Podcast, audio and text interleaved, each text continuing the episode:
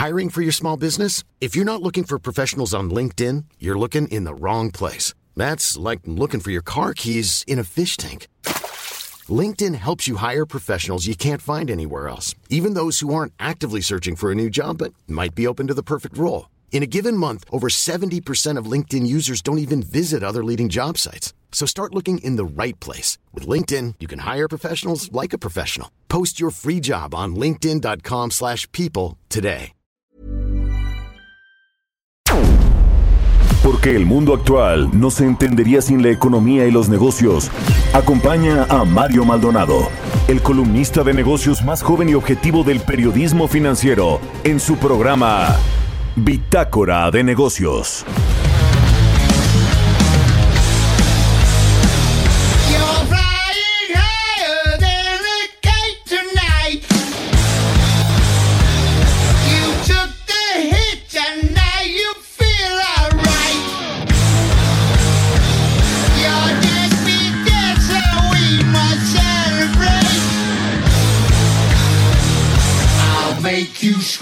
I'll make you defecate.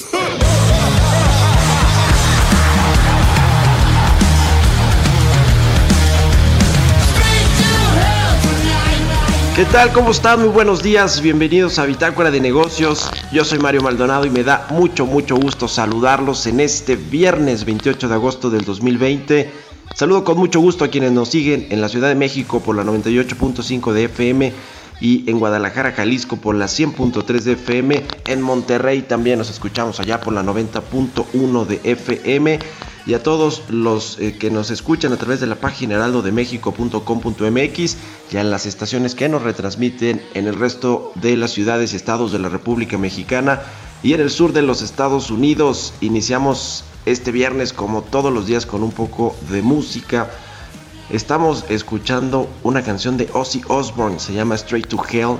Hoy jueves 28 de agosto, hoy viernes, perdóneme usted, 28 de agosto celebramos en México el Día del Abuelo, es por eso que estamos escuchando a Ozzy Osbourne, uno de los abuelos más rockeros de la música. Así que, pues con esto iniciamos y ahora sí vamos a entrarle a la información. Hablaremos con Roberto Aguilar en breve, como todos los días, nuestro experto en temas de mercados financieros y economía internacional sobre el primer ministro de Japón deja el cargo por motivos de salud y su principal índice bursátil, el Nikkei, baja. Le pega esto a Japón en eh, la, Reserva Federal con un cambio de enfoque. Ayer Jerome Powell dio este eh, discurso que impulsa los mercados, sin embargo genera todavía dudas sobre lo que viene para la economía de los Estados Unidos y también en términos de la política monetaria y la política económica, porque allá la Fed, además de intervenir en el tema de las tasas de interés, también tiene este mandato dual para impulsar la economía estadounidense. Y en eh, Estados Unidos también más de 6.000 pilotos perderán su empleo. ¿Qué sucede con este sector aéreo que está en crisis como en prácticamente todo el mundo, incluido por supuesto México? De esos temas vamos a hablar con Roberto Aguilar. Platicaremos también con Esmeralda Araiza, embajadora en Iberoamérica para Good Business Network. Eh, va a platicarnos sobre una convocatoria de reclutamiento para contratar al 60% de su equipo con talentos de 60 años o más. Es una iniciativa interesante para las personas mayores que también pues han sufrido por la crisis económica que vive el país. Platicaremos también con José Medina Mora, secretario general nacional de la Coparmex. La Confederación Patronal de la República Mexicana lanza propuestas para mejorar las condiciones financieras de los estados. Hay varios gobernadores, ya le hemos dicho aquí, que se quejan sobre la distribución de los recursos fiscales, este famoso pacto fiscal eh, que bueno les ha afectado. Eh, también a ver cómo vienen las contribuciones que hace desde el gobierno federal el presidente López Obrador a los estados para el próximo año, cómo viene este paquete económico. Los estados quieren más dinero, pero eh, pues lo que dice Hacienda y lo que dice el gobierno federal es que no alcanza el presupuesto. Vamos a entrarle a estos temas con el secretario general de la Coparmex y también como todos los viernes hablaremos con Jimena Tolama, la editora en jefe de elcio.com sobre la expansión internacional de Kavak, esta empresa de compra y venta de autos que se ha hecho muy eh, popular y también hablaremos sobre el reembolso de comisiones en Rappi, esta plataforma de entrega de comida.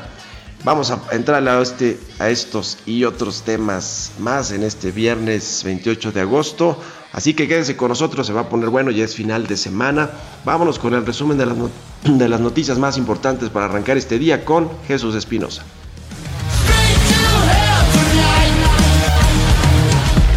El resumen.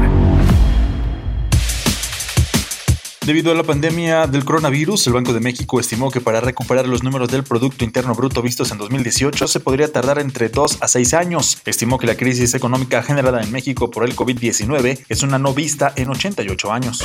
También el Banjico publicó modificaciones a las reglas aplicables a los financiamientos para que las instituciones de crédito y banca de desarrollo puedan apoyar a las micro, pequeñas y medianas empresas afectadas por la pandemia. Arturo Herrera, secretario de Hacienda, informó en su cuenta de Twitter que la dependencia a su cargo y a través de la Procuraduría Fiscal de la Federación firmó un convenio con el gobierno de la Ciudad de México para combatir los delitos fiscales. José Luis de la Cruz, presidente de la CONCAMIN, considera que en México se requiere generar al menos 200.000 empleos mensuales, tanto para absorber a la población que se incorpora a la actividad productiva, como para revertir los que se perdieron durante la pandemia. Darío Flota, director del Consejo de Promoción Turística de Quintana Roo, informó que en estos momentos la entidad no planea invertir recursos económicos en la nueva plataforma Visit México. Coca-Cola FEMSA espera la resolución de un amparo contra la ley de etiquetado promulgada en marzo de 2020 y advierte que esta reforma podría tener impactos en su negocio en el país. Bitácora de negocios en El Heraldo Radio. El editorial.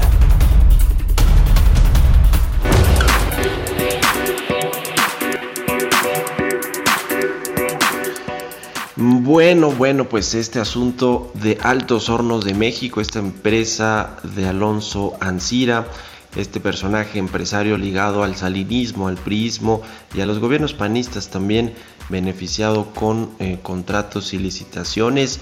Bueno, pues está en España enfrentando a la justicia española, pero también a la mexicana con una orden de extradición. ¿Qué dice el presidente del observador? Se ha convertido este en un tema emblemático de cómo va a actuar la cuarta transformación con los empresarios y con las empresas que no le son afines o a los que considera le han hecho daño al erario mexicano, al gobierno federal. Este caso de Altos Hornos de México, que es una de las principales acereras de, de, nuestro país, es importante y nos deja ver pues cómo el gobierno del presidente López Obrador tiene muchas de las mañas o de las malas prácticas que sus antecesores, que Enrique Peña Nieto, que Felipe Calderón, que Vicente Fox, que Ernesto Cedillo o que el propio Carlos Salinas de Gortari, que fue quien privatizó muchos de los negocios del gobierno, de lo, de, lo que se queja, por supuesto, amargamente Andrés Manuel López Obrador. A ver, este asunto de Altos Hornos de México tiene todo que ver con la compraventa de agronitrogenados, una planta de fertilizantes que según eh, el gobierno federal y la auditoría superior de la federación en su momento se compró a sobreprecio por lo menos a más de 200 millones de dólares de sobreprecio, lo cual ahora el presidente López Obrador está reclamando.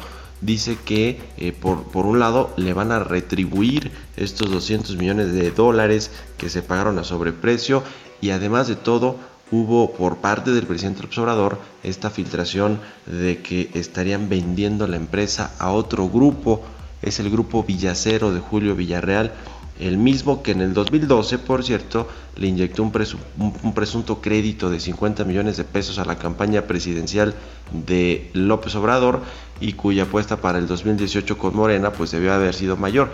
Además de todo, se acuerda que hace unos eh, días circuló un video con un audio en el que Julio Scherer, el actual eh, pues el actual consejero jurídico de la presidencia de Andrés Manuel López Obrador, pues habla con Julio Villarreal diciendo que, que le apoye en estos eh, temas de campaña a Andrés Manuel López Obrador, más o menos lo que usted vio hace unos días con Pío López Obrador y con David López, que en ese entonces trabajaba con el gobernador de Chiapas, Manuel Velasco, entregándole estos fajos de dinero en un restaurante y en su casa, también presuntamente para las campañas de Morena, a todas luces algo irregular, algo que huele completamente a actos de corrupción. Bueno, pues algo así fue lo que se escuchó en aquel video donde Julio Scherer y eh, el dueño de esta empresa, Grupo Villacero, Julio Villarreal, pues hablan de un apoyo que ya se dio y que se dio en su momento. Así que, ¿ante qué estamos? Pues ante prácticas de despojo de empresas como las tuvo Enrique Peña Nieto con todo su círculo de eh, funcionarios, con Emilio Lozoya, con su, con su entonces consejero jurídico Humberto Castillejos, con Alberto Vaz Vaz, con todos estos personajes de los cuales pues a ninguno se le ha llamado a rendir cuentas más que a Emilio Lozoya y él según embarró a Luis Videgaray, pero hay toda una estructura, parece en esta cuarta transformación también, de llamar a cuentas a los empresarios incómodos y, ¿por qué no?, también quitarles sus empresas, expropiarlas a la mala como lo querían hacer o como lo hicieron en el gobierno pasado de Enrique Peña Nieto. ¿Usted qué opina? Escríbame a mi cuenta de Twitter, arroba Mario Mala, la cuenta arroba Heraldo de México. Son las 6 con 12 minutos. Vámonos con los mercados. Economía y mercados.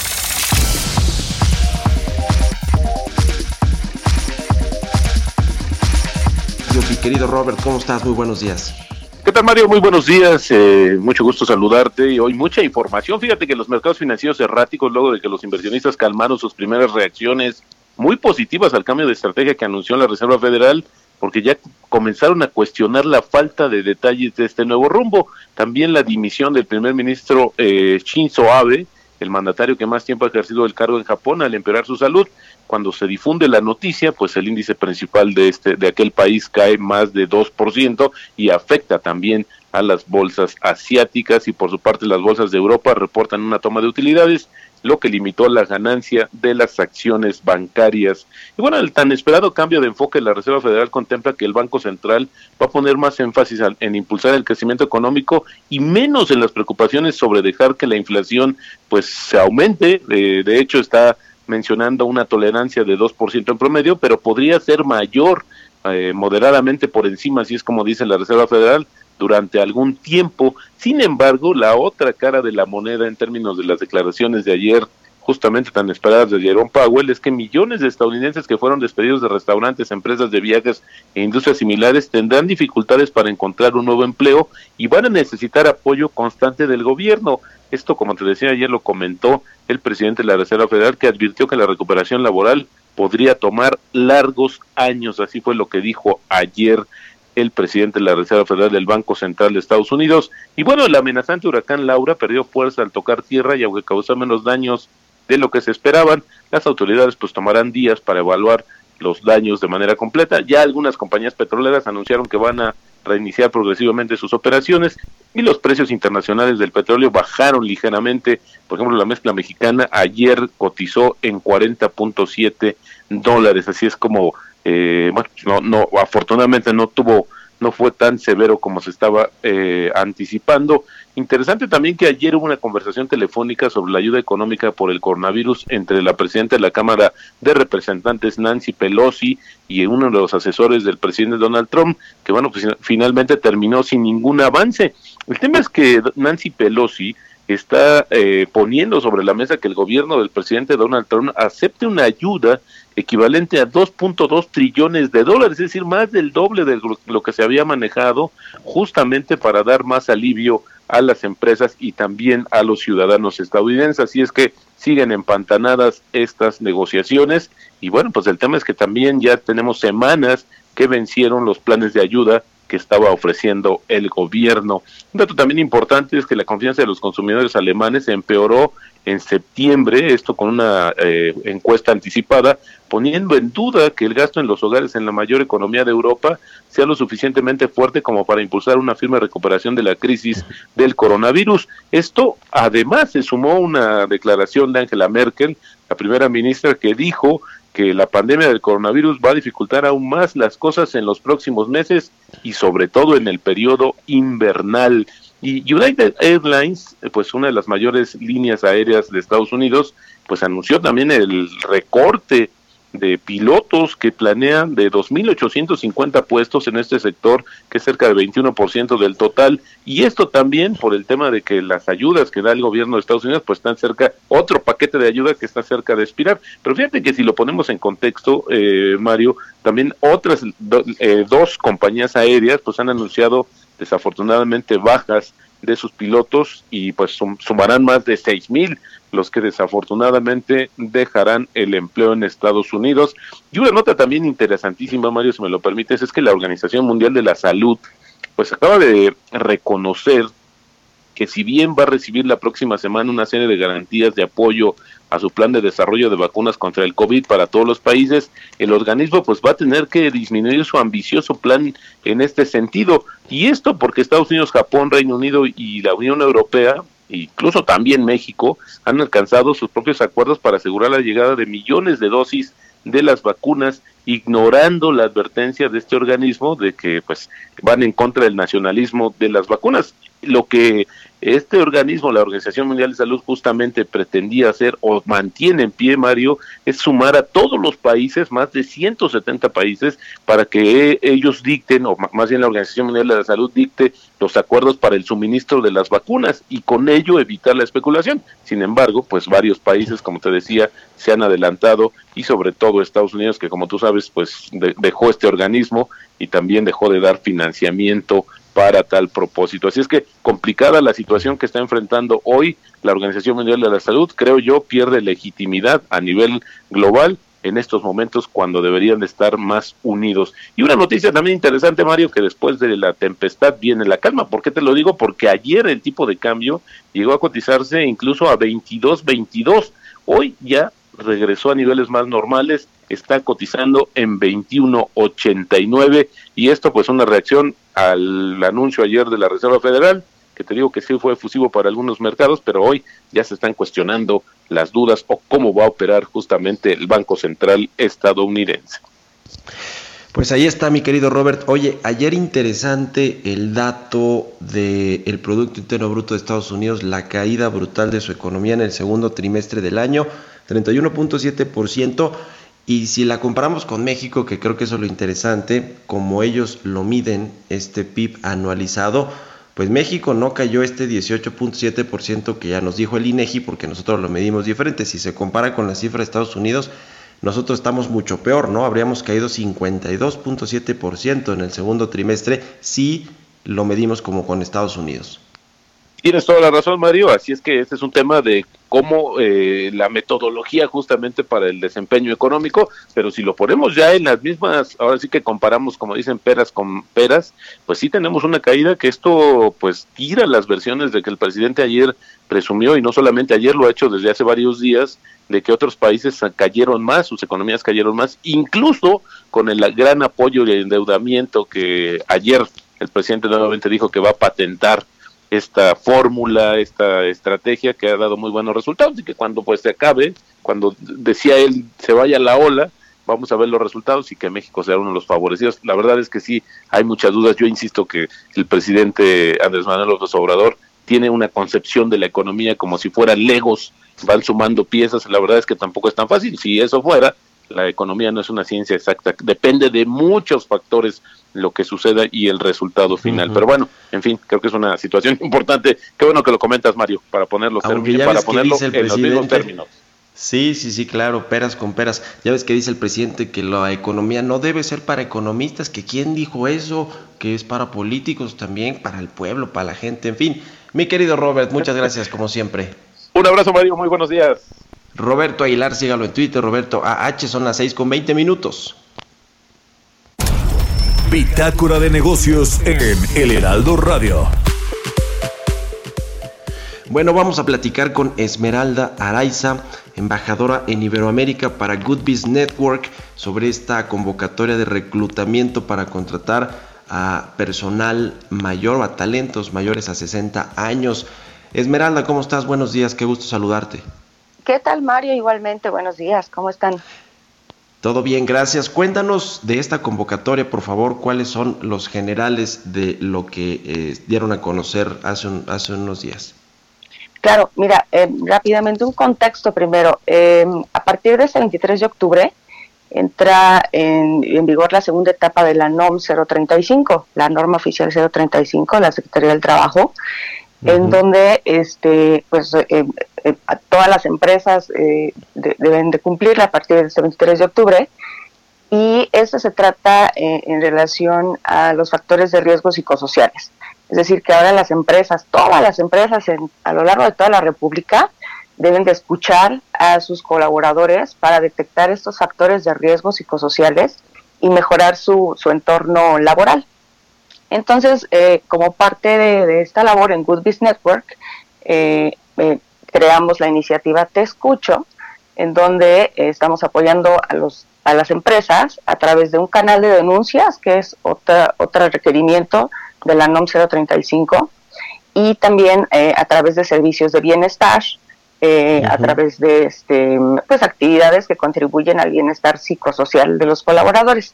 Y es justamente para estos servicios que, eh, lanzamos estas convocatorias eh, de reclutamiento para que sean los talentos mayores de 60 los que brinden estos servicios, es decir, que estén en nuestro canal de, denuncia atendiendo las quejas de los colaboradores o cualquier situación que requieran, en términos psicosocial también estos eh, talentos mayores de 60 van a estar dando estas capacitaciones, por ejemplo, en temas de liderazgo, eh, en temas de contención emocional, en fin, eh, nosotros creemos que los talentos mayores de 60, además de, tener esa calidad, tienen esa calidez humana que, que los años de la experiencia les han dado y es justamente lo que nosotros ofrecemos a nuestros clientes a través de la plataforma Te Escucho. Pues está muy interesante. Eh, a ver, cuéntanos en, términos generales cuántas empresas podrían estarse subiendo a esta propuesta o a esta convocatoria y a partir de cuándo, qué tendrían que hacer, digamos, también empresas o, directivos de empresas que nos están escuchando para acercarse con ustedes. Eh, bueno, mira, de, hecho no tenemos un límite como tal. Eh, todas las empresas, desde micro, pequeñas, medianas, grandes y corporativos, se pueden acercar a nosotros para acceder a la plataforma Te Escucho. Em, y como te comentaba, pues desde el 23 de octubre eh, ya va a ser, eh, va a entrar esta segunda etapa. Entonces, en realidad, todas las empresas de, de, México, em, pues los invitamos a que, a que escuchen a sus colaboradores para que pues también eh, puedan evitar pues estas multas, por ejemplo, ¿no? Que, que ya va van a incurrir si es que no están cumpliendo a cabal em, la NOM 035. Entonces, en Te Escucho los podemos apoyar eh, en, todas sus necesidades para el cumplimiento de la NOM 035. y, en, 20 segunditos, ¿es para trabajar también en, eh, físicamente en los lugares o, o desde sus casas? Ah, bueno, la convocatoria para los talentos de mayores de 60 es para trabajar desde casa esto es eh, durante y después también de, la pandemia, eh, estos servicios siempre los vamos a ofrecer en línea a través de los talentos mayores de 60. Buenísimo, muchas gracias Esmeralda Araiza por haber tomado nuestra llamada y muy buenos días. Igualmente Mario, un saludo a tu audiencia. Hasta luego, vamos a hacer una pausa rapidísima, regresamos aquí a Bitácora de Negocios.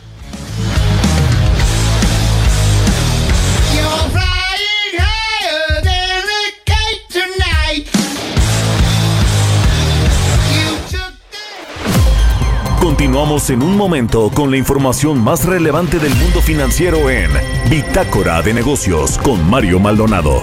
Regresamos. Estamos de vuelta en Bitácora de Negocios con Mario Maldonado.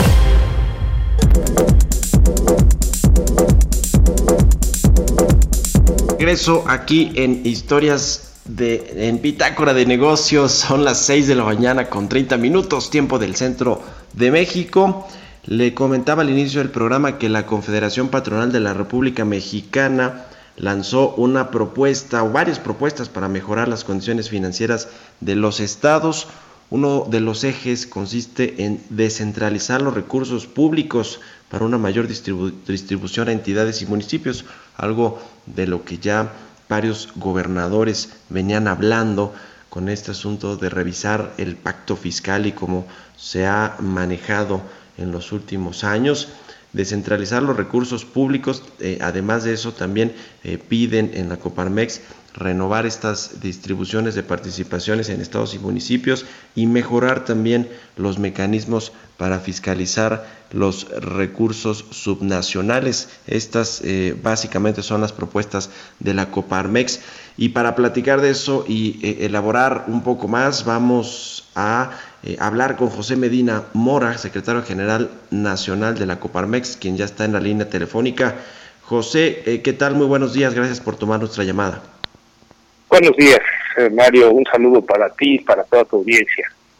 A ver, ya daba tres de las, digamos, de las propuestas que ustedes ponen sobre la mesa para mejorar las condiciones financieras de los estados que pues eh, eh, se han visto muy afectados también, sobre todo los de vocación turística, con la crisis económica que derivó del coronavirus. Cuéntanos por favor un poquito más de estas, de estas propuestas, cómo surgen y eh, pues si se van a tomar en cuenta o no, ante quién la están, las están, digamos, pues tratando de impulsar con quién en el gobierno federal. Sí, muchas gracias Mario por el espacio. Y sí, efectivamente, en Coparmex y desde hace ya eh, algún tiempo hemos estado impulsando el que haya una verdadera convención nacional hacendaria para fortalecer el pacto fiscal. Para todos es conocido que los estados reciben ahora menos recursos en administraciones anteriores, independientemente de los recursos federalizados eh, que se distribuyeran los estados y municipios, había también partidas extraordinarias. Estas eh, ya no existen en esta administración, lo cual ha generado en los estados que algunos hayan tenido que recurrir a endeudamientos adicionales o a eh, redireccionar parte de sus partidas eh, del presupuesto. Entonces la propuesta que hacemos desde Coparmex es que la distribución actual de los recursos recaudados, que es el 80% se los queda la federación y un 20% eh, se envía a los estados y municipios, de los cuales es un 15% al gobierno del estado y 5% a los gobiernos municipales. Esto se ha cambiado por una proporción 70-30 y que esto sea de manera gradual 1% por año durante 10 años, de tal manera que no se deterioren las finanzas eh, del gobierno federal, pero sí que esto lleve a los estados a recibir un 50% adicional de lo que actualmente reciben. Eh, también consideramos en, en Coparmex, y lo ha dicho con mucha claridad nuestro presidente nacional Gustavo de Hoyos, que eh, no hay incentivos para una mejor recaudación y eso tiene que cambiar. Es decir, en esta distribución de los recursos hacia los estados eh, y municipios tiene que haber tres componentes. Uno que es el, la transparencia y rendición de cuentas. Es decir, tenemos que premiar a aquellos estados que eh, hacen estos ejercicios de transparencia y rendición de cuentas por otro lado, también eh, premiar a los estados que sean más eficientes en la recaudación. Ahí tenemos un, problema eh, importante, Mario, porque de todos los países que pertenecemos a la OCDE, México es el último lugar en recaudación, solo el 13% del Producto Interno Bruto. Eh, tenemos una buena parte de esto se debe a la informalidad, otra elevación, pero otra importante también es una falta de una ineficiencia en la recaudación y por eso se debe de premiar a aquellos estados que sean más eficientes en la recaudación. Eh, por otro lado, eh, además de esta distribución del, eh, del porcentaje que de hecho ya tiene 40 años la regla actual, consideramos que el país ha cambiado de manera importante en esos 40 años y por eso se tiene que hacer esta renovación del pacto fiscal eh, entonces sería, por un lado, cambiar la fórmula de distribución. En un segundo, la segunda propuesta es la eh, eh, renovar la distribución de los recursos entre estados y municipios de acuerdo con estos criterios de transparencia en emisión de cuentas, de eficiencia recaudatoria, de tal manera que aquellos que aporten más también reciban más. Y finalmente hay un tema que medimos en Coparmex, en Data Coparmex, eh, son aquellos recursos federalizados que la Auditoría Superior de la Federación eh, detecta que no han sido justificados. Entonces, esto es algo también importante, de tal manera que se premie los estados que han recibido cuentas que no tienen eh, recursos pendientes de justificar ante la Auditoría Superior de la Federación. Eh, esta, esta es la propuesta que hacemos, Mario, desde la Coparmex. Ya. Ahora, eh, ya desde hace tiempo y más ahora con la crisis económica, algunos gobiernos estatales, los gobernadores en particular, han solicitado que se revise este tema del pacto fiscal, aunque eh, otros también han dicho que no es momento de hacerlo. Más o menos cómo estarían esos tiempos, porque se va a presentar en los próximos días, el 8 de septiembre, este paquete económico por parte de Hacienda a la Cámara de Diputados, donde ya incluye este eh, tema del presupuesto federal y las participaciones estatales que hará el, gobierno eh, de México, al menos lo que plantea para el próximo año. ¿En qué momento estamos para proponer esta, estas, eh, pues para hacer estas propuestas o esta convocatoria que hacen ustedes ahí desde la Coparmex? Sí, es muy interesante lo que planteas, Mario porque eh, en muchas ocasiones nos quedamos eh, en eh, nuestro país en el corto plazo. Esta es una propuesta de largo plazo y por eso proponemos esta distribución de la fórmula no de manera inmediata, sino de manera gradual en 10 años. Reconocemos que estamos ante una situación de crisis por la pandemia del COVID-19 y no se podría hacer un cambio de, la, de la fórmula de manera inmediata, pero sí plantear ya las bases para que esto pueda gradualmente cambiarse eh, en, un transcurso de 10 años, de tal manera que ese 20% que se transmite hacia los estados y municipios se convierte en un 30%. Llegaríamos en 10 años a tener un 50% adicional de lo que hoy reciben los estados. Eh, por otro lado, conscientes de esta crisis generada por COVID-19, Mario, eh, vemos muy positivo que la Secretaría de Hacienda eh, transfiera de manera mensual y no trimestral estos recursos a los estados de tal manera que les permita atender las emergencias que se tienen eh, derivadas de, esta crisis. Sabemos que la recaudación ha caído y en ese sentido es eh, posible que en este presupuesto que se presente para el próximo año, para el 2021, se tenga que contemplar una, eh, una parte de deuda para poder cubrir los servicios que tiene que proporcionar el eh, gobierno federal y los gobiernos estatales y municipales. Eh, simplemente la visión de largo plazo es que los gobiernos estatales y municipales están más cerca de los ciudadanos de las necesidades de los servicios que se requieren y por eso la propuesta, Mario. ¿Cómo ven el, la recuperación económica en el país a través de lo que están haciendo los estados?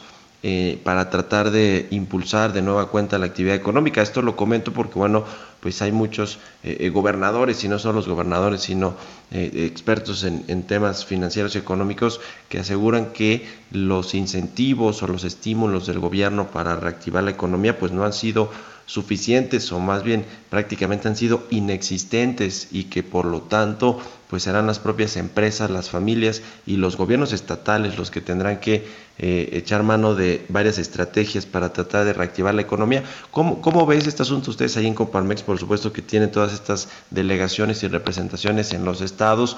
¿Qué están haciendo a nivel local los gobiernos para tratar de eh, recuperar esta, eh, digamos, todo lo que se ha perdido con esta crisis económica? ¿Qué, qué se está haciendo? ¿Hay, ¿Hay, acciones particulares o, integrales también ahí de algunos grupos de gobernadores para poder salir de la crisis? Sí, eh, tenemos como Coparmex 65 centros empresariales en toda la República y 20 delegaciones, y, y por eso hemos visto en distintos estados medidas que han aplicado los gobiernos estatales con respecto, por ejemplo, hay estados que han aplicado el impuesto de la nómina dedicado a lo que llamamos en Coparmex los salarios solidarios, es decir, eh, este incentivo para que no se pierdan más empleos. Eh, también hemos visto algunos eh, gobiernos estatales que han implementado un fondo para dar créditos a las empresas, típicamente con un periodo de gracia de seis meses y unas tasas muy bajas y pagaderos a 24 meses. Sin embargo, no vemos este tipo de apoyos a nivel federal y, por lo mismo hemos estado trabajando eh, a partir de que organizamos la Conferencia Nacional para la Recuperación Económica en conjunto con los otros organismos empresariales que pertenecemos al Consejo Coordinador Empresarial, eh, la necesidad de un gran acuerdo nacional. De esa conferencia salieron 68 propuestas, hemos dado seguimiento con la Junta de Coordinación Política de la Cámara de Diputados, con la Junta de Coordinación Política de la Cámara de Senadores, con los gobernadores en la CONAGO, de tal manera que eh, consideramos que es urgente un gran acuerdo nacional para la reactivación económica. Este acuerdo, eh, ojalá que el gobierno federal se sube porque entonces el alcance sería mayor. Eh, si no, de todas maneras tenemos que hacer estos esfuerzos, como bien lo decías, algunos gobiernos estatales y municipales, eh, desde luego las empresas y las familias. Sin embargo, ya según la cifra del Seguro Social, hemos perdido más de un millón de empleos, un millón cien mil empleos eh, han quebrado eh, cerca de 60 mil empresas. Eh, en la parte de la informalidad se estima que haya otro tanto de desempleados, de tal manera que sí hay una crisis fuerte en la economía de las familias y por eso la urgencia de esta reactivación, este acuerdo, gran acuerdo de reactivación nacional, que incluya muchas de las propuestas que se han puesto sobre la mesa, como por ejemplo incentivar la inversión con eh, eh, la reducción de, la, este, de las inversiones, una depreciación acelerada, con por ejemplo poner, eh, incentivar la inversión en energías limpias, tener un Consejo Fiscal independiente, este mismo acuerdo que hablamos de redistribución de los recursos hacia los gobiernos estatales y municipales. Eh, en fin, eh, sí consideramos que la profundidad de la crisis eh, trae consigo la necesidad de una mayor participación del gobierno federal. desde el 1929, que fue la Gran Depresión, el mundo entendió que para salir de una crisis de esta profundidad se requiere la intervención del Estado. Y por eso vemos países como Alemania que aporta 34% de su Producto Interno Bruto, o Estados Unidos que empezó con un 14%, o Chile con un 7%, Perú con un 12%. Desgraciadamente en nuestro país la aportación hacia la reactivación económica es solo del 0.4%. Nos parece que el gobierno federal debe de eh, invertir recursos para esta reactivación económica. Qué bueno que haya programas sociales, para atender a aquellos que no tienen empleo, como los adultos mayores, las personas con discapacidad, pero para la profundidad de la crisis esto es insuficiente. Ya el INEGI nos dio eh, la cifra ajustada de la caída del segundo trimestre, 18.7%, o sea, más del doble de la caída de la crisis financiera mundial 2008-2009, más del doble de la caída en México del 94-95, o sea, estamos ante una crisis muy profunda y por eso se requiere ya este gran acuerdo nacional. Bueno, pues ahí está.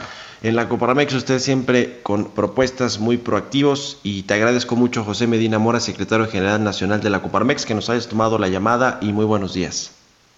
Muy buenos días, Mario. Un saludo para ti y para toda tu audiencia. Igualmente, son las 6 con 44 minutos. Vamos a otra cosa. Historias empresariales. Y bueno, pues vamos entrando y perfilando los temas eh, tecnológicos y de innovación en esta última parte del programa. En donde está el asunto muy candente, muy calentito, es en Estados Unidos con este asunto de TikTok, esta red social, pues que ha sido muy polémica en eh, días recientes por este eh, tema con Donald Trump, que quiere prohibir esta red social en los Estados Unidos, incluso quiere eh, interferir en la eh, compraventa o en la operación que pudiera hacer TikTok con Microsoft o con otras empresas. Y la noticia es que su CEO, Kevin Mayer, renunció al cargo de director general allí en TikTok. Había sido, pues no hace mucho, propuesto y había tomado la dirección de la compañía. Él viene de Disney Plus y bueno, pues ahora nos enteramos que renuncia por estas presiones de Donald Trump. Vamos a escuchar esta pieza que nos prepara nuestra compañera Giovanna Torres. El CEO de la compañía china TikTok, Kevin Mayer, dijo que se va de la empresa derivado de las tensiones entre el gobierno que encabeza Donald Trump y la compañía de origen chino ByteDance. La renuncia del directivo se da en menos de tres meses. Meyer era el principal ejecutivo de streaming de Walt Disney Company antes de ser fichado por TikTok el primero de junio. Entonces, también fue nombrado director de operaciones de ByteDance, la matriz de TikTok en China movimiento se produce en consecuencia a la demanda interpuesta por la red social de videos cortos al presidente estadounidense Donald Trump por una orden ejecutiva que prohibía las transacciones en Estados Unidos con la popular aplicación. TikTok en un comunicado confirmó la renuncia y dijo que la dinámica política de los últimos meses había cambiado significativamente el alcance del papel de Meyer. La administración de Trump sostiene que TikTok supone una amenaza para la seguridad nacional de Estados Unidos, por lo que impidió sus transacciones a partir del próximo 15 de septiembre y está buscando forzar su venta a una empresa estadounidense como Microsoft a la que recientemente se unió Walmart. El gigante minorista se asoció con Microsoft en una oferta conjunta para adquirir TikTok, un movimiento sorpresivo que muestra el deseo por convertirse en una fuerza en los mercados de la tecnología y los medios de comunicación para llegar a los compradores más jóvenes. TikTok, que en Estados Unidos tiene más de 80 millones de usuarios, es una de las redes sociales que más ha crecido en los últimos años, donde se ha convertido en el principal entretenimiento para muchos adolescentes y un canal de marketing para importantes celebridades. Para Bitácora de Negocios, Giovanna Torres. Innovación. Es momento de platicar con Jimena Tolama, la editora en jefe de elcio.com. ¿Cómo estás, Jime? Buenos días. Hola, Mario. Muy buenos días. ¿Tú qué tal? ¿Cómo va todo? Todo bien. ¿Cuándo vas a regresar ya a la cabina del Heraldo Radio? nos pregunta la gente en las redes sociales. Oye, yo como Google, hasta el verano de 2021. Uf, Jimena, no, bueno, está bien. ¿Qué onda, Jimena? ¿Qué nos vas a contar hoy? No, mira, oye, ya toca hablar de empresas mexicanas porque se están dando movimientos y ajustes interesantes. La primera es Kavak. Yo creo que si tú o quienes nos escuchan eh, eh, han pretendido comprar o vender un auto seminuevo, seguro ya conocen esta plataforma que ya tiene cuatro años de haberse creado en México y que ha crecido muchísimo, tanto que sus fundadores y quienes dirigen hoy esta startup, que son Carlos García, Lorean García y Roger Laplin, anunciaron que la llevarán a Argentina va a ser su primer paso de expansión internacional. Y la verdad es que una noticia así no cae nada mal en medio de la situación económica y financiera que enfrentan pues ahorita pequeñas, medianas y grandes empresas. Ya sabemos que lo digital en estos tiempos carga con una ventaja extra y aquí un ejemplo claro que a los marketplaces eh, pues sí la crisis les está haciendo lo que el viento a Juárez. Yo recuerdo que ellos comenzaron con esta idea de profesionalizar lo que es el mercado de seminuevos porque aquí en México tiene un valor, dicen que tiene un valor de 60 mil millones de dólares, una verdadera mina de oro Mario, porque además el 80% de esas transacciones aquí en el país, eh, o sea, de que yo te compro, te vendo mi, mi coche usado, se hacen entre particulares, lo que como bien sabemos se presta a N cantidad de fraudes, muy común. Entonces ellos, por ejemplo, compiten directamente con seminuevos.com o Mercado Libre, donde solemos hacer también estas transacciones, y hay oportunidad de arrancar buena parte de la participación de mercado, porque ellos centran su modelo eh, de negocio en experiencia de compra, la fiscalización o, o auditoría de los coches y hasta planes de financiamiento. Ahora, ¿cómo entran a Argentina?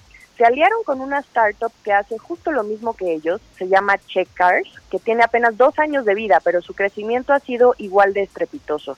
Solo en la cuarentena, imagínate, incrementaron seis veces sus ventas en línea y allá calculan que el mercado es eh, de 2 millones de autos y aquí de 6, entonces el potencial transaccional que van a tener juntos pues es muy atractivo. Lo interesante de estos emprendedores es que saben muy bien lo que hacen, Mario, y si me preguntas, el secreto está en que son expertos en plataformas de compra y venta en línea. Ellos hicieron escuela en estas empresas que se dedican a crear empresas, el término en inglés es company builders. Tenemos a Rocket Internet, por ejemplo, que creó Linio, esta plataforma también que conocemos mucho, y de ahí salieron muchos empresarios que precisamente están liderando estas startups más exitosas aquí en México.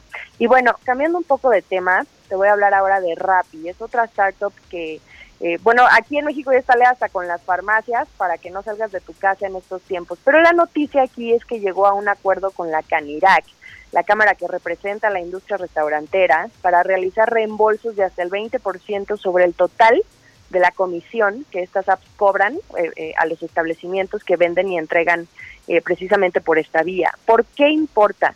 Las comisiones que cobran las apps de delivery han sido un tema para los restaurantes que incluso ya no le ganan tanto y súmale la crisis económica con la pandemia que no tienen comensales, entonces por más que tú vendas solo en línea, el negocio no te da y más si tienes que pagar además estas cuotas a un tercero por ejemplo, por 100 pesos que cobran, les devuelven solo 55, haz de cuenta. Entonces, para ellos estaba siendo insostenible. Entonces, creo que también eh, es un buen paso el que se da en favor de los comerciantes para reactivar la economía en estos momentos y que sobre todo se trata de pequeños y medianos establecimientos, ¿no? Y finalmente, esto te va a gustar. Va la noticia nostálgica. A ver, a ver. ¿Te acuerdas de Napster? Sí, sí, sí, un poquito. Fíjate que a mí ya no me tocó tanto, Jime, y eso que yo soy un poquito más grande que tú. No, no, sí nos tocó y te voy a decir por qué. O sea, bueno, esta plataforma, para quienes no la conocen, eh, fue como nuestro primer encuentro que teníamos para escuchar música a través de la computadora, claro, ¿no? Pero claro. se creó en se creó en 1999. La verdad es que yo tampoco me acuerdo mucho de Napster. O sea, sí también me tocó poco, la verdad, pero sigue vivo sigue existiendo, eh, yo la verdad no sabía, y se acaba de vender por unos nada despreciables 70 millones de dólares a una startup que se llama Melody VR. Es una startup de conciertos de realidad virtual. Qué bonito, porque lo que van a hacer con Napster, que será justo agregar el servicio de streaming. Ahorita Napster puede tener solo el 1% de la base de clientes de pago de Spotify. Eh, digo, para dimensionarte un poco eh, lo que es lo que era Napster o lo que es Napster hoy y lo que es hoy Spotify, pero sigue siendo uno de los nombres más reconocidos en la música digital. Entonces, es una gran movida, porque igual y pagar por conciertos de realidad virtual en casa el año pasado, como que ni sacas la cartera. Pero en esta nueva realidad, los negocios sí, que sí. menos esperabas son los que están triunfando, Mario. Ahora sí que, como diría el clásico, les cayó como anillo al dedo este asunto Como de la dedo. pandemia. A ellos sí, por, por los conciertos virtuales que parece que ahora van a comenzar a ser mucho más comunes para escuchar música. Pero bueno, yo sí me acuerdo de Napster, por supuesto, Jime, pero te he de confesar que soy más de YouTube y Spotify y de Apple Music a, a la fecha. Sí, claro, sí. Por ejemplo, o sea, hoy, hoy vemos a Spotify y con ese valor de, de mercado de 50 mil millones de, de- dólares que tiene y, y- y, pues YouTube, claro, o sea, claro. Yo la verdad no recuerdo haber bajado tanto música por YouTube o escucharla, por ejemplo, pero sí recuerdo otras plataformas que pues bueno, hoy ya, ya, pues como que ya ni las pelas porque pues sí, por donde escuchas 100% es por Spotify. Bueno, y Apple Music también, para que no piensen que es comercial. Buenísimo, Jimena Tolama, muchas gracias como siempre. Tus redes sociales donde te puede seguir la gente. Claro, me pueden encontrar en Twitter como arroba Jimena Tolama y por supuesto sigan a El CIO en Instagram, en Twitter para conocer toda esta información. Y tu cuenta de TikTok, ¿no? ¿No le haces a eso? no, no, acuérdate que en TikTok Todavía somos no. seguidores silenciosos, todavía no nos ponemos a bailar ni a hacer Bueno. chistes. Buenísimo, Jimena Tolama, editora en jefe del CIO.com. Muchas gracias como siempre y muy buenos días. Buenos días. Hasta luego, bueno, ya casi nos despedimos. Déjeme recomendarle la portada de El Heraldo de México en su versión impresa y digital. Morena compra sede en 60 millones de pesos. Se trata de un inmueble cercano a Palacio Nacional que tiene 15 mil metros cuadrados. La sede de Morena, elegida por el presidente interino Alfonso Ramírez Cuellar, va a costar prácticamente dos veces más que la que eligió la secretaria general, la exsecretaria general Jade Kolpolevsky. Todo un escándalo siempre con los morenos. Bueno, pues lo dejo ahora en el Heraldo Radio con Sergio Sarmiento y Lupita Juárez y nosotros nos escuchamos el próximo lunes tempranito a las 6. Muy buenos días y muy buen fin de semana.